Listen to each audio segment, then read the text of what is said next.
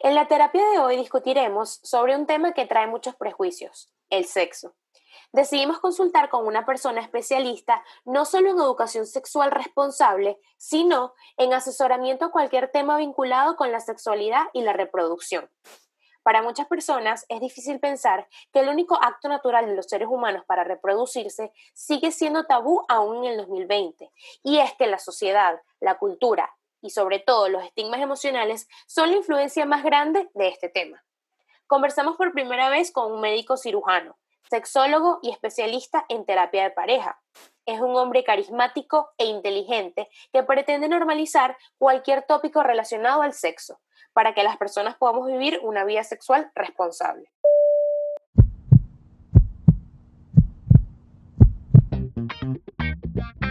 Empezó como terapia, pero nos dimos cuenta que no estamos solos. Mientras podamos hablarlo, analizarlo y reanalizarlo una y otra vez, como si fuésemos terapeutas jugando a diagnosticar a la vida misma. Creamos este espacio para anestesiar nuestras dudas. Esto es The Clinic con Valentino Osorio y Brian Padilla.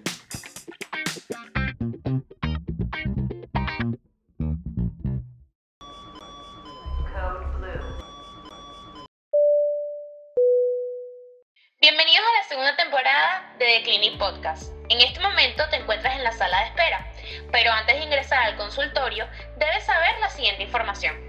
Este será nuestro segundo año de medicina. Pretendemos conversar con internos, quienes tendrán el rol de especialistas con el propósito de crear nuevos diagnósticos. Nos ayudarán en la terapia o en la tertulia. ¿Listo para la consulta? Bienvenidos a esta nueva terapia de The Clinic Podcast.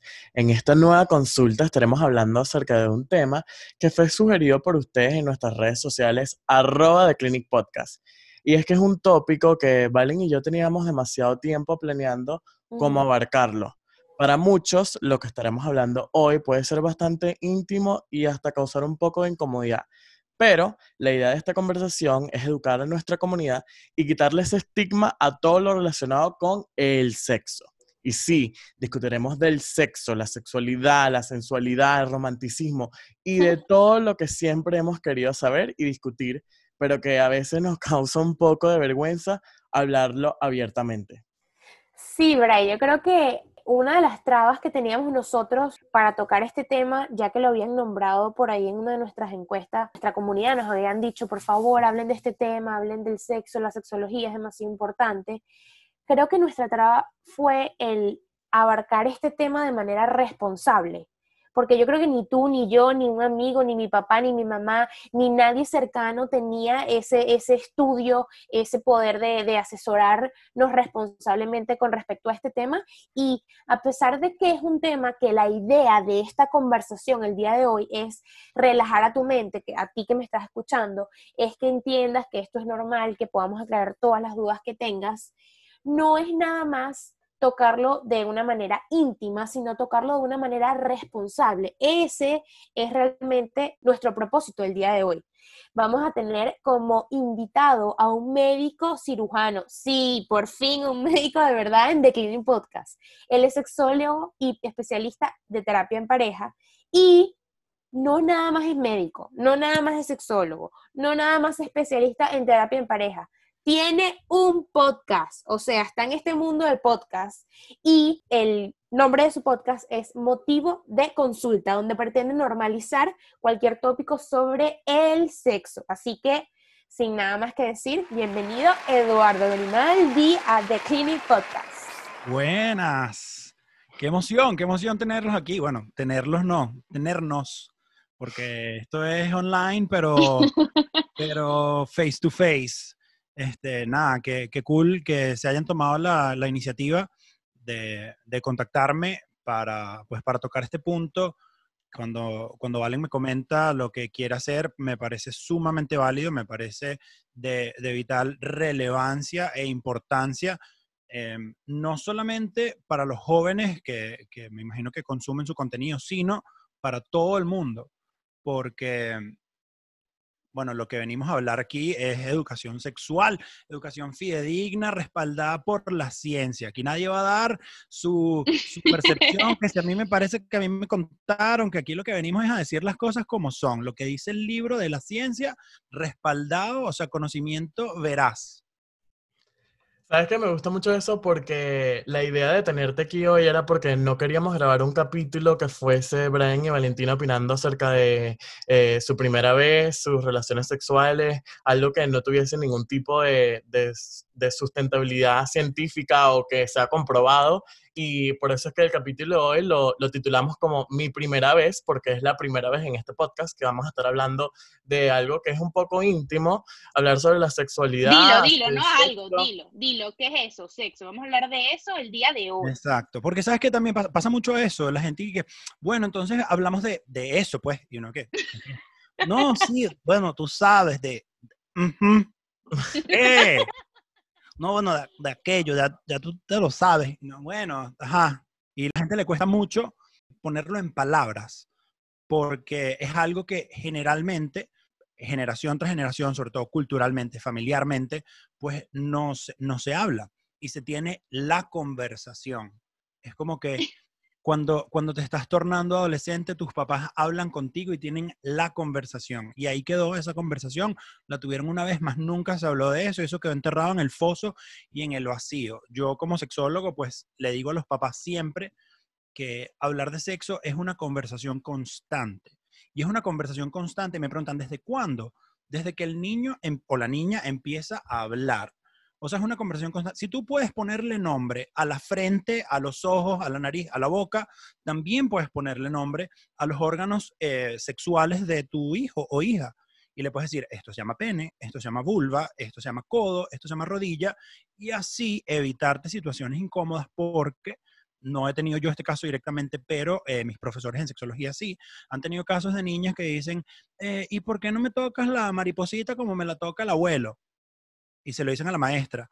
Entonces, cuando investigan qué es la mariposita, resulta que la mariposita es una parte del cuerpo de esta niña que el abuelo no debería estar tocando y es, es un caso de abuso sexual que se dieron cuenta en el colegio wow. por falta de instrucción sexual.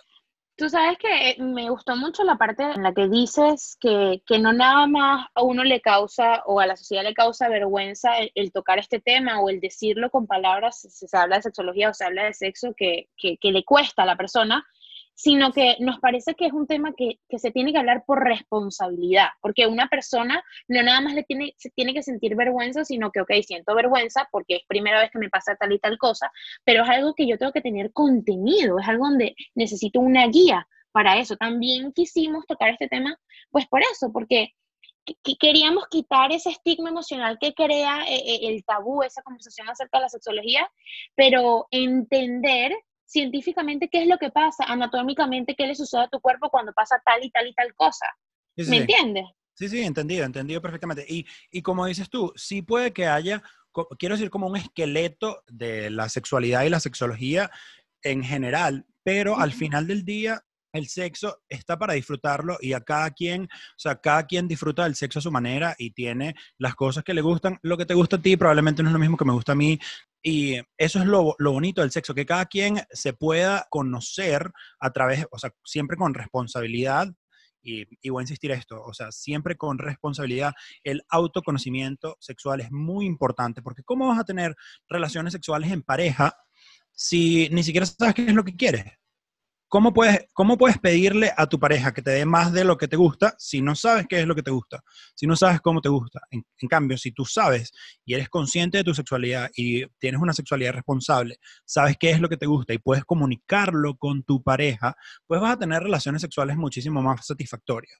Eh, insistiendo siempre en la comunicación, o sea, viendo, viendo la relación de pareja como, imagínate como una silla, por ejemplo, donde hay cuatro patas, que es el amor, la amistad, el sexo y los planes y proyectos a futuro y, y, la silla donde te sientas la comunicación. Si una de esas sillas falla, pues ajá, tienes ahí una silla que se tambalea y si no tienes comunicación, pues estás sentado sobre cuatro, cuatro pedazos de madera. Entonces, yo, yo, yo recuerdo ese capítulo de Nada, que hablas de este equilibrio que debe existir, pero cuando una persona no sabe, sino que es como que de eso, de lo que nunca me hablaron, de lo que nunca me atreví a preguntar, o de lo que hablando con mis amigos se generó algún tipo de vergüenza en el grupo, eh, es tan importante porque, ok, puedo tener mi silla, puedo tener las cuatro patas, pero si no los conozco, no conozco nada de lo que hay ahí, ¿cómo? Totalmente, totalmente. Y, y, eso, y eso es a lo que venimos, o sea, es educación sexual y educación sexual de calidad, educación sexual fidedigna, no apoyada en moralismos ni, ni en eh, creencias religiosas, lo siento a las personas religiosas, pero la religión y la sexualidad son como dos polos opuestos, tú puedes tirar de aquí y ver por acá, o sea, esto es historia, desde que eh, hubo el advenimiento de las religiones monoteístas, pues se, se castró muchísimo la sexualidad de las personas y se dijo que todo lo que es placer es malo. Entonces, todo lo que genera placer es malo y desde ahí viene, viene todo esto. Y me parece bastante gracioso que, que exista como que esa anormalidad con el sexo cuando literalmente, biológicamente, estamos destinados para reproducirnos y que es un acto que tiene que ser o debería ser algo normal porque, en fin, para eso venimos a este mundo, a, a procrear y... Bueno, no muchas personas quieren, pero esa es la finalidad biológica. Entonces, pero, pero es, es, lo que te digo, ahí es donde hubo la separación entre sexo por placer y disfrute y sexo para procrear. Sexo para procrear, muy bien. Sexo por placer y disfrute, vamos a ponerle reglas. Tiene que estar matrimonio, tiene que ser no sé qué, una unión estable, tiene que bla, bla, bla. Y vino un montón de reglas, eh, y esto hace pues ya montones de tiempo, eh, donde a la gente se le, se le, ponía una letra A de adúltera en el pecho y le lanzaban piedras a las mujeres si eran adúlteras. Y, ¿sabes? Es como que cosas que hemos venido arrastrando por, por ignorancia y por, quiero decir, sociedad, ¿sabes? ¿Sabes qué me parece interesante que se lo comenté a Valentina antes de empezar a hablar sobre lo que queríamos establecer contigo y las preguntas? Y es eso de, de lo que dices que las mujeres se les establece como adúlteras. Y a mí, por ejemplo, no me parece que hoy por hoy, que estamos en una sociedad moderna, que decimos que somos open-minded, que aceptamos todo, igual vemos a una rapera, vemos a una cantante que acepta su sexualidad, que se siente sensual, que, que, disfruta y saca y monetiza eso y vemos muchas personas en Twitter juzgando, diciendo que cómo es posible, pero si lo hace un reggaetonero, ahí sí. Ahí claro, sí. porque todavía, todavía, existe, todavía existe ese sexismo donde el hombre puede tener más mujeres y sale de los reggaetoneros con dinero y así con 70 mujeres alrededor, pero si es la mujer la que lo hace, pues entonces se condena. Entonces se condena y se señala y se juzga, porque parte de la misma falta de información. Y, y es algo que, que, o sea, yo no puedo decir que nunca he hecho eso, porque yo veo a veces personas en Instagram y montan algo que para mí es como que bastante...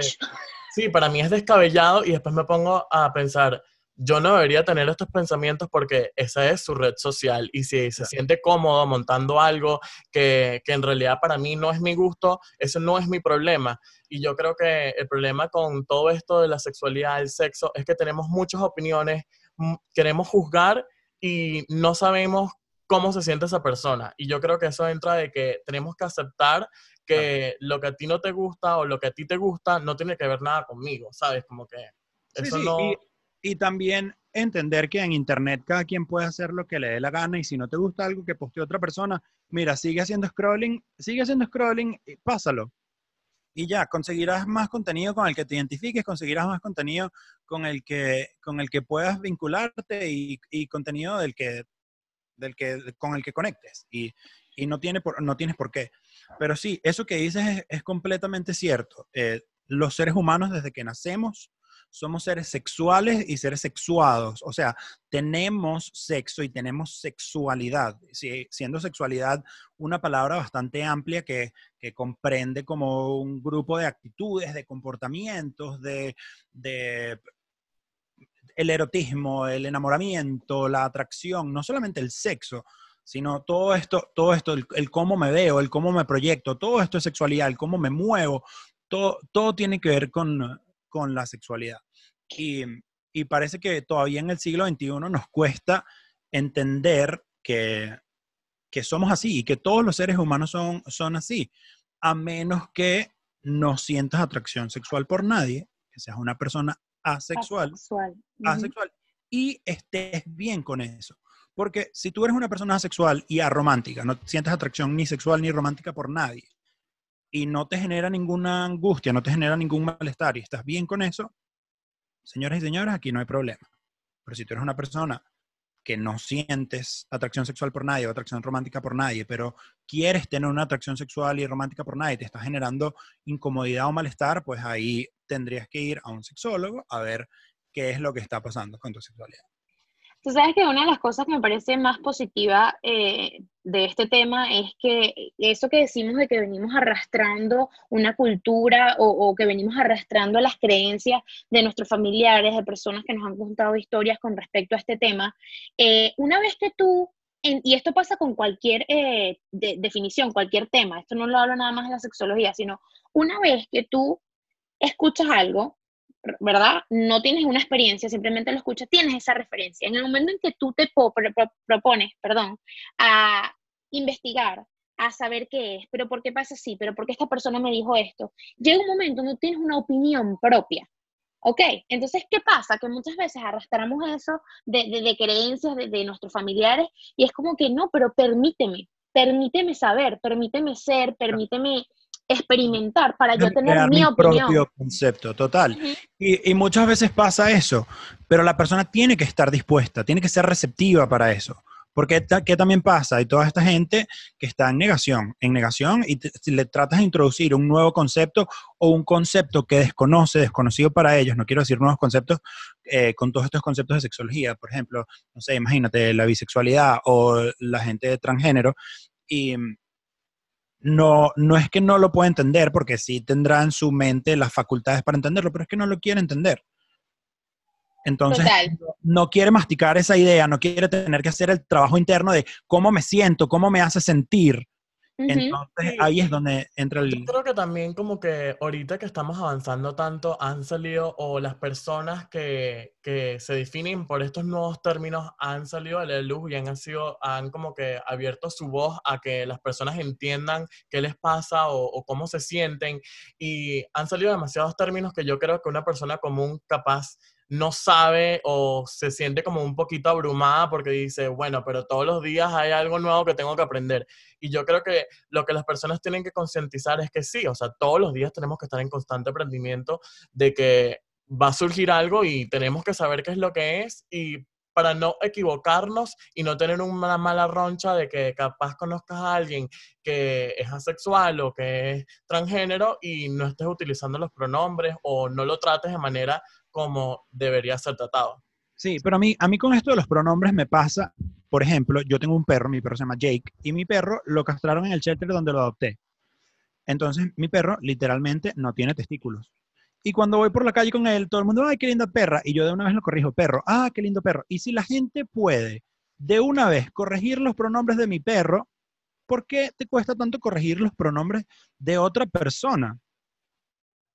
¿Por qué? O wow, qué importante esto que estás diciendo. ¿Qué pasa dentro de ti que al segundo eres capaz de corregir el pronombre de, de Jake, pero no eres capaz de corregir el pronombre de otro ser humano con cómo se identifica? Entonces, es, solamente esto como una pequeña reflexión para que la gente que nos escucha entienda lo importante que es la validación de los pronombres. Yo siento que estamos como agarrando tema aquí, agarrando tema allá, pero es que, como ustedes dicen, son tantas cosas que tenemos que hablar que, que me parece genial esto que estamos haciendo, como dando una cucharada acá, una cucharada allá.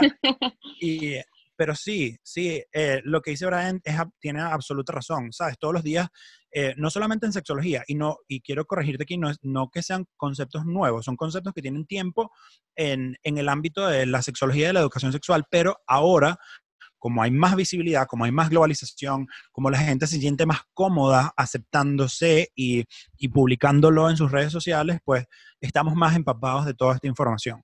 Y, y sí, es verdad. Eh, tenemos que, tenemos que aprender. Y tenemos que aprender para validar a estas personas, para que estas personas también se sientan incluidas, se sientan aceptadas, se sientan empatizadas y sepan que tienen, igual que el resto, pues su lugar y su labor y su misión entre nosotros.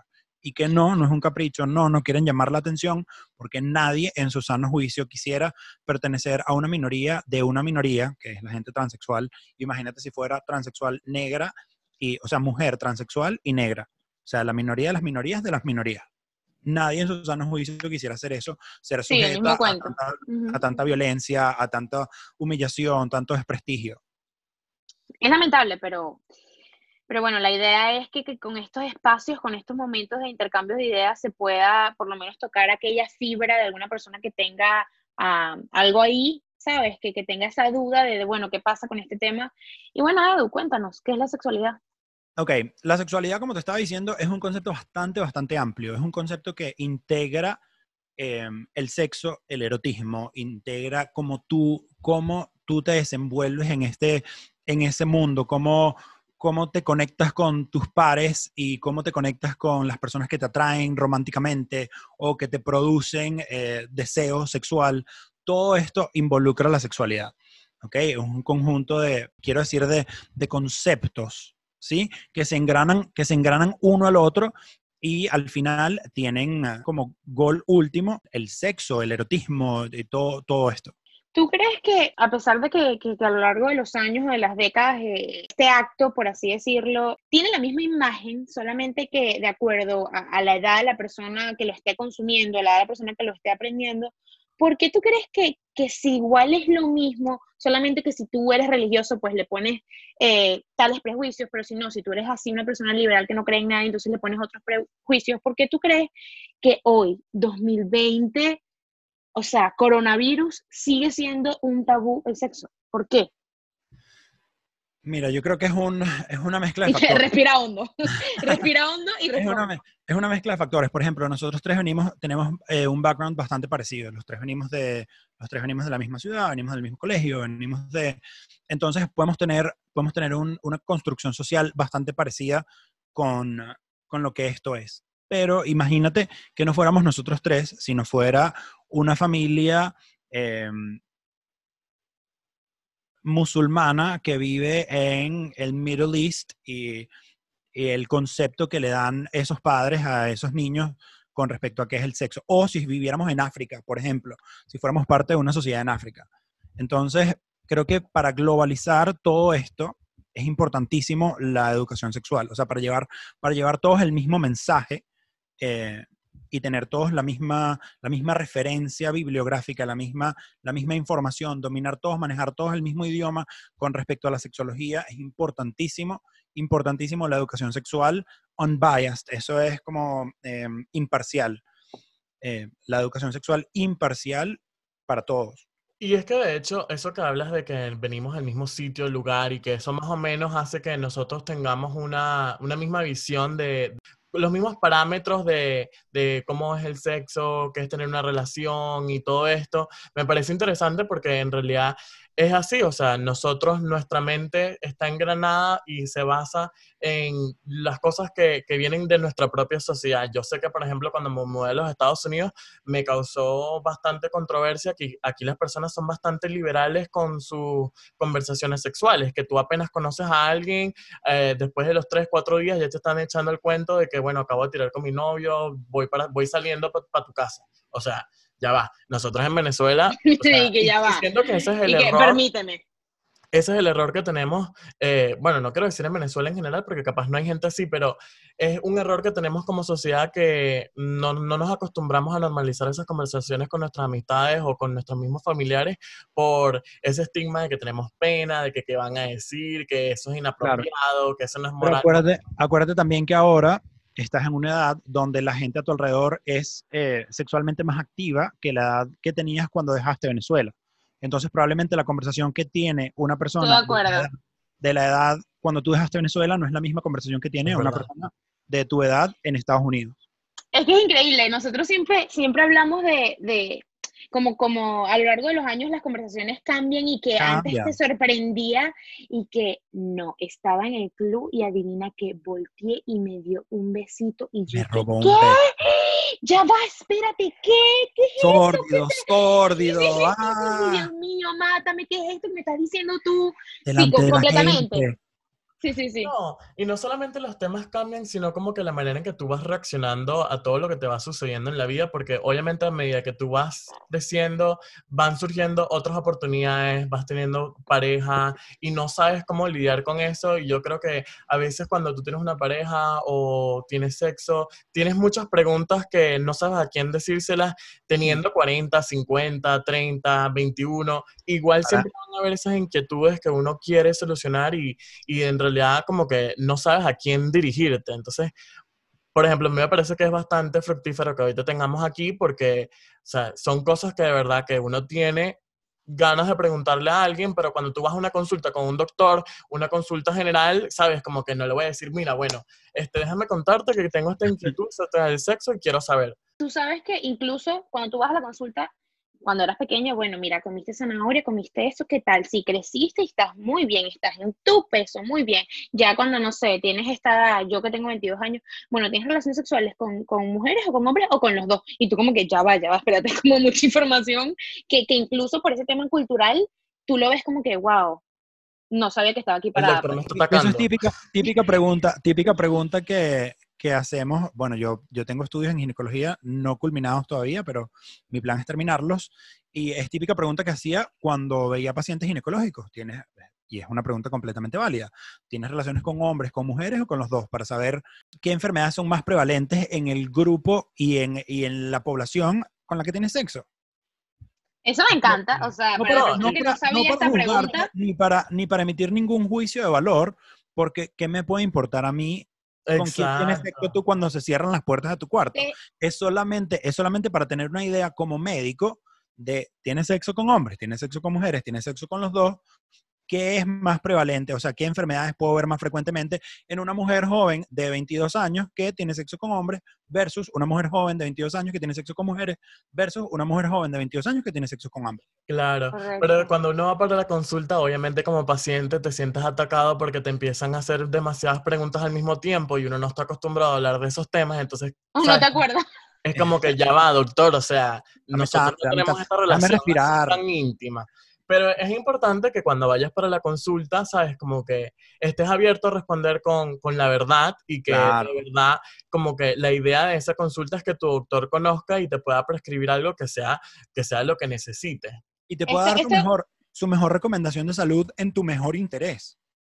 Porque si le dices la mentira, por ejemplo, si le dices la mentira, claro Tipo, has tenido, me pasó una vez con, con esta, otra vez en ginecología, ¿has tenido sexo sin protección? No, la mujer venía por dolor abdominal. Eh, bueno, resulta, larga historia corta, la mujer estaba embarazada y tenía un embarazo ectópico y ella no había tenido sexo sin protección. Menos mal que yo, en mi examen físico, dije, bueno, igualito si esta mujer va para quirófano, tengo que pedir una prueba de embarazo. Entonces, prueba de embarazo positiva, embarazada.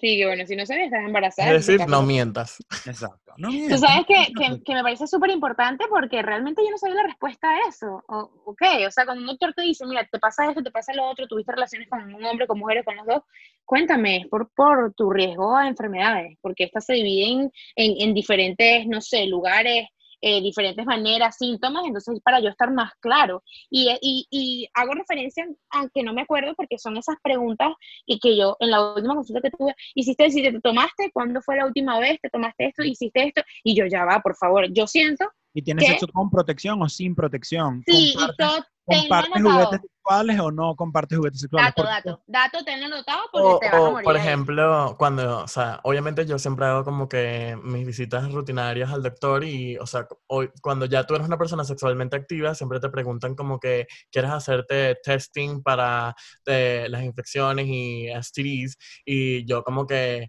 pero no lo necesito, ¿sabes? Como que Claro que lo necesitas. Toda persona, toda persona sexualmente activa necesita despistaje de enfermedades de transmisión sexual.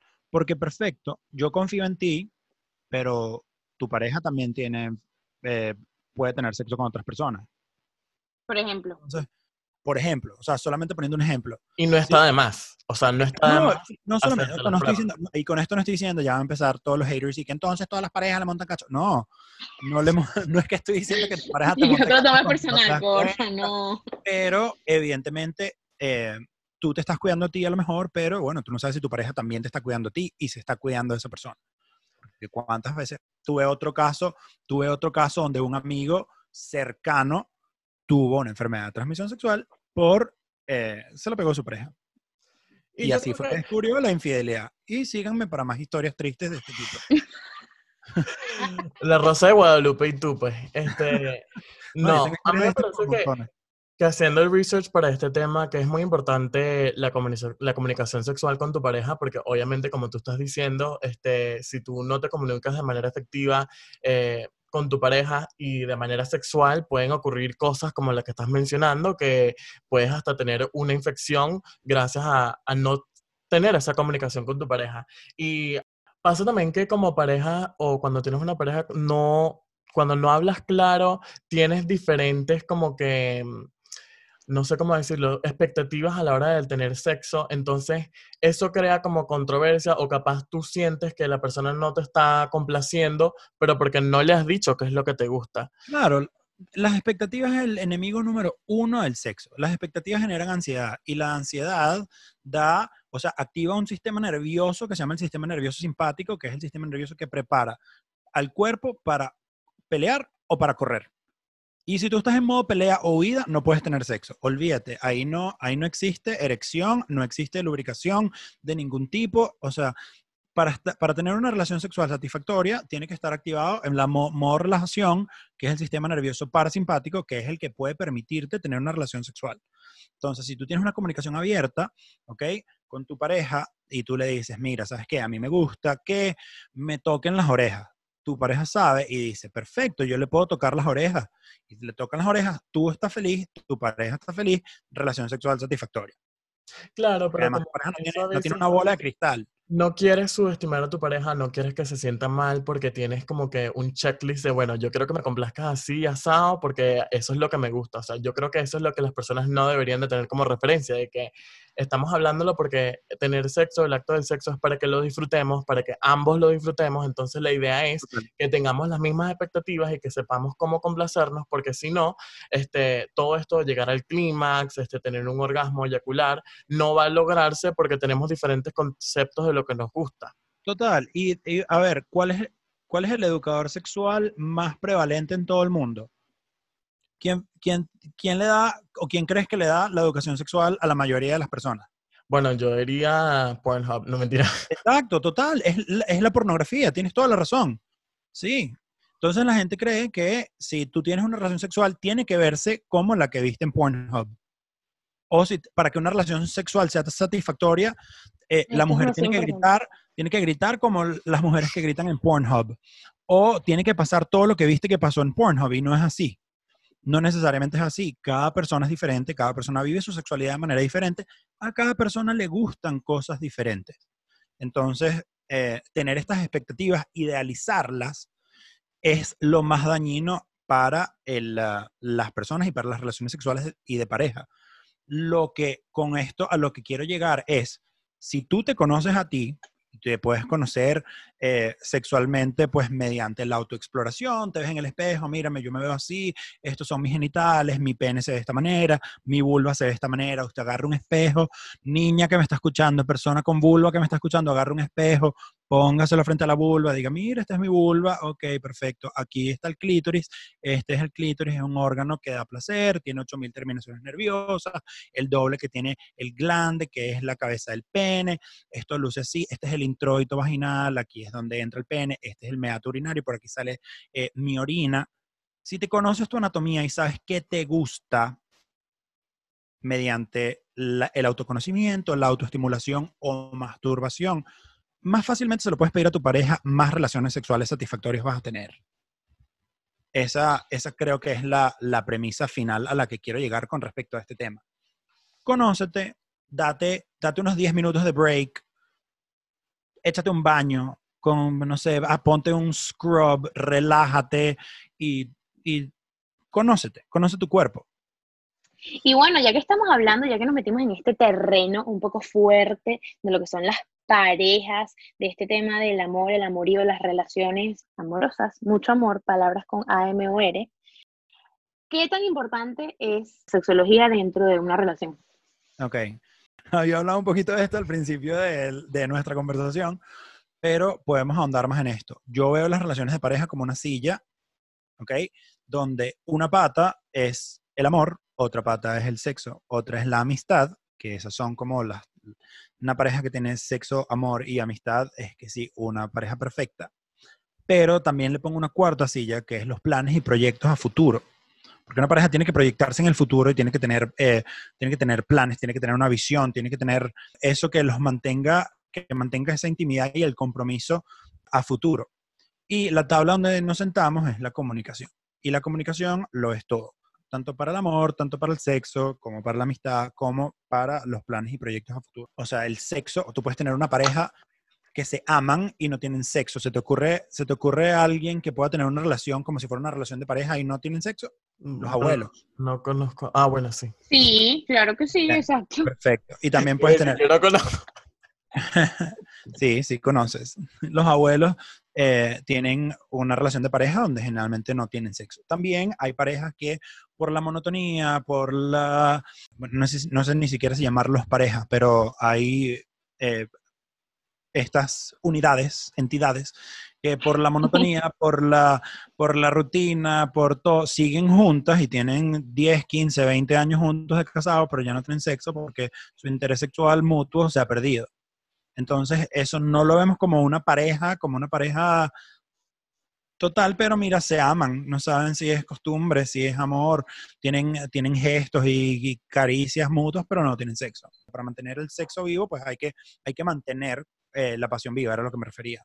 ¿Y cómo se mantiene esa pasión? Bueno, yo siempre le pregunto a la gente, ¿cómo, cómo das amor tú? ¿Cuáles son o sea, porque no solamente todos esperamos recibir amor y siempre tenemos como que muchos conceptos de cómo, cómo queremos recibir amor, pero ¿cómo lo das? ¿Cómo lo demuestras? ¿Cuáles son esos gestos? ¿Cuáles son esas acciones? ¿Cuáles son eh, esas cosas que haces para dar y demostrar tu amor? Porque si tú demuestras amor de diferentes maneras, pues también puedes recibir eh, amor de esa forma. Y a partir de ahí, pues nada, cultivarlo día a día y hacer que la pasión se mantenga viva. Porque si hay pasión, eh, el sexo viene. O sea, el sexo viene solo. Si se pierde la pasión, se pierde la llama, se pierde la chispa del interés, pues nada, el sexo se va.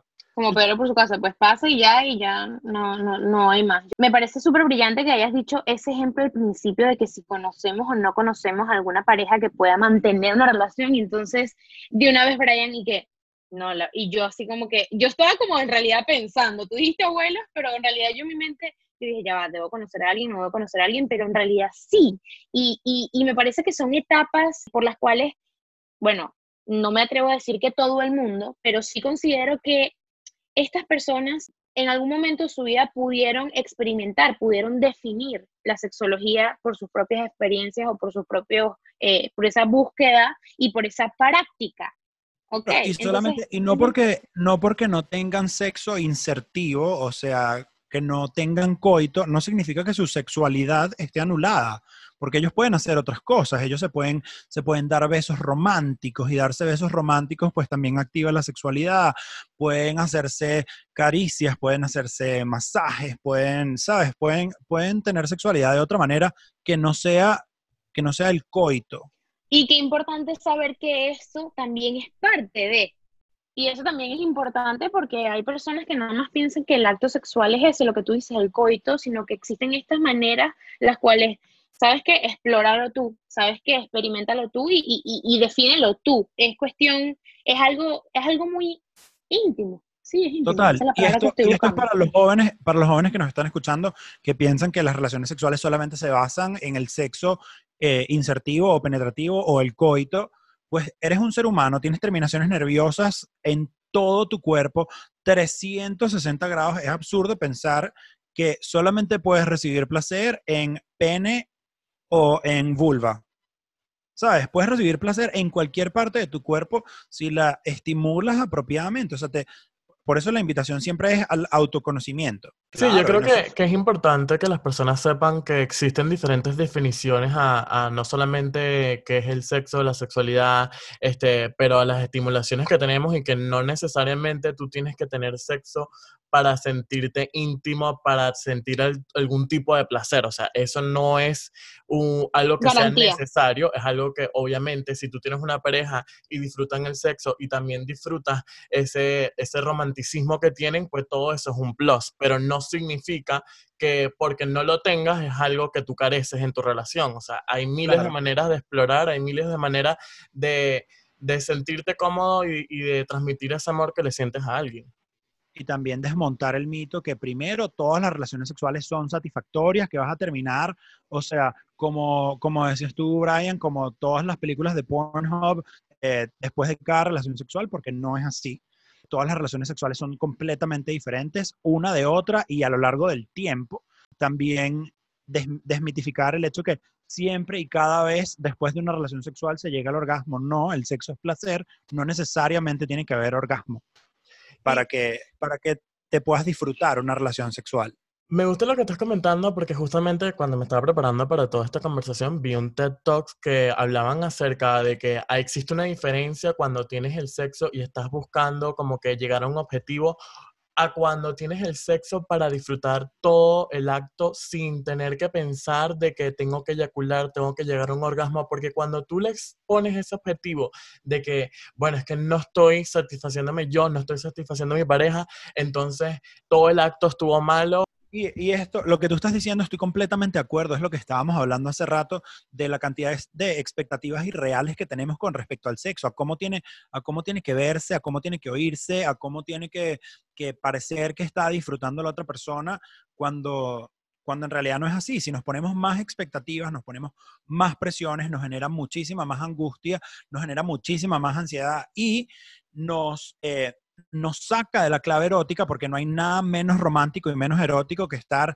y que bueno, entonces ahora tengo que hacer esto y ahora tengo que hacer que mi pareja sienta esto y ahora mi pareja tiene que, que sentir esto y si no lo siente, pues entonces no lo estoy haciendo bien. No hay Ya persona, es no como todo un persona- procedimiento que tienes que seguir Eh, y se, se quita el disfrute, pues, o sea, no hay ningún tipo eso, de no hay persona en el mundo que pueda disfrutar teniendo eso entre ceja y ceja mientras está teniendo sexo.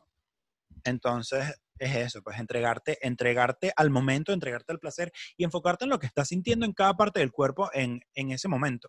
¿Sabes? Ese es un- unos 15, 20, 30 minutos para ti. Tú sabes que, que consumiendo tu contenido, Edu, me, me llamó la atención evidentemente que yo te conocí a ti por médico cirujano, o sea, porque sabía que habías estudiado medicina eh, profesionalmente, pero cuando vi que decía eh, sexólogo y especialista en terapia en parejas, quisiera saber, en cuanto a sexología, cuál ha sido el mejor consejo que te han dado de este tema, o sea, con respecto a la, a la sexología. ¿Cuál ha sido el mejor consejo que tú dices, wow, esto es lo mejor? Con respecto a la sexología, para mí, la mejor recomendación sexológica que yo pueda dar es siempre insistir en la educación sexual, en la educación sexual imparcial y temprana. Creo que ya, ya lo mencioné en, en esta conversación y no me voy a cansar nunca de mencionarlo. ¿Por qué? Porque si insistimos en la educación sexual eh, imparcial y temprana, vamos a tener adultos sexualmente más responsables que están a cargo de su sexualidad, que saben lo que quieren, que saben cómo comunicarlo, que saben cómo pedirlo, que van a estar como adultos disfrutando más que juzgando, más que etiquetando, más que poniendo connotaciones a su sexualidad o a la sexualidad de otras personas. Esa es mi mejor recomendación sexológica. Bueno, y aprovecho yo este momento, aquí ya que nos estamos despidiendo, para extenderles la invitación y que grabemos un episodio de motivo de consulta donde quiero que ustedes me lleven las consultas de ese día. ¿Ok? Y vamos, Me a encantó. responder, y vamos a responder las consultas para motivo de consulta con The Clinic Podcast. ¿Ok? Entonces sirva esta invitación abierta en, eh, en el aire en este momento que estamos grabando para volver a grabar nosotros tres y, y bueno, nada, pasarla chévere eh, en motivo de consulta. Valen, Brian, gracias por todo, gracias por pensar en mí eh, como parte de su proyecto. Felicidades por esta segunda temporada y bueno, que sigan, que sigan haciendo esto tan divertido que, que están haciendo con The Clinic Podcast. Me encanta la, la temática, que es como si estuvieran estudiando medicina y el primero fue que sí, Simulando y que jugando un poco. y jugando a que están estudiando medicina y este es intern year y fabuloso. Terminamos nuestra terapia de hoy y estás listo para darte de alta, Te vas sin prescripción, pero con opinión. donde te regalamos información y tú decides qué hacer con eso. Nos puedes encontrar en las redes sociales como arroba Clinic Podcast. Nuestros episodios al aire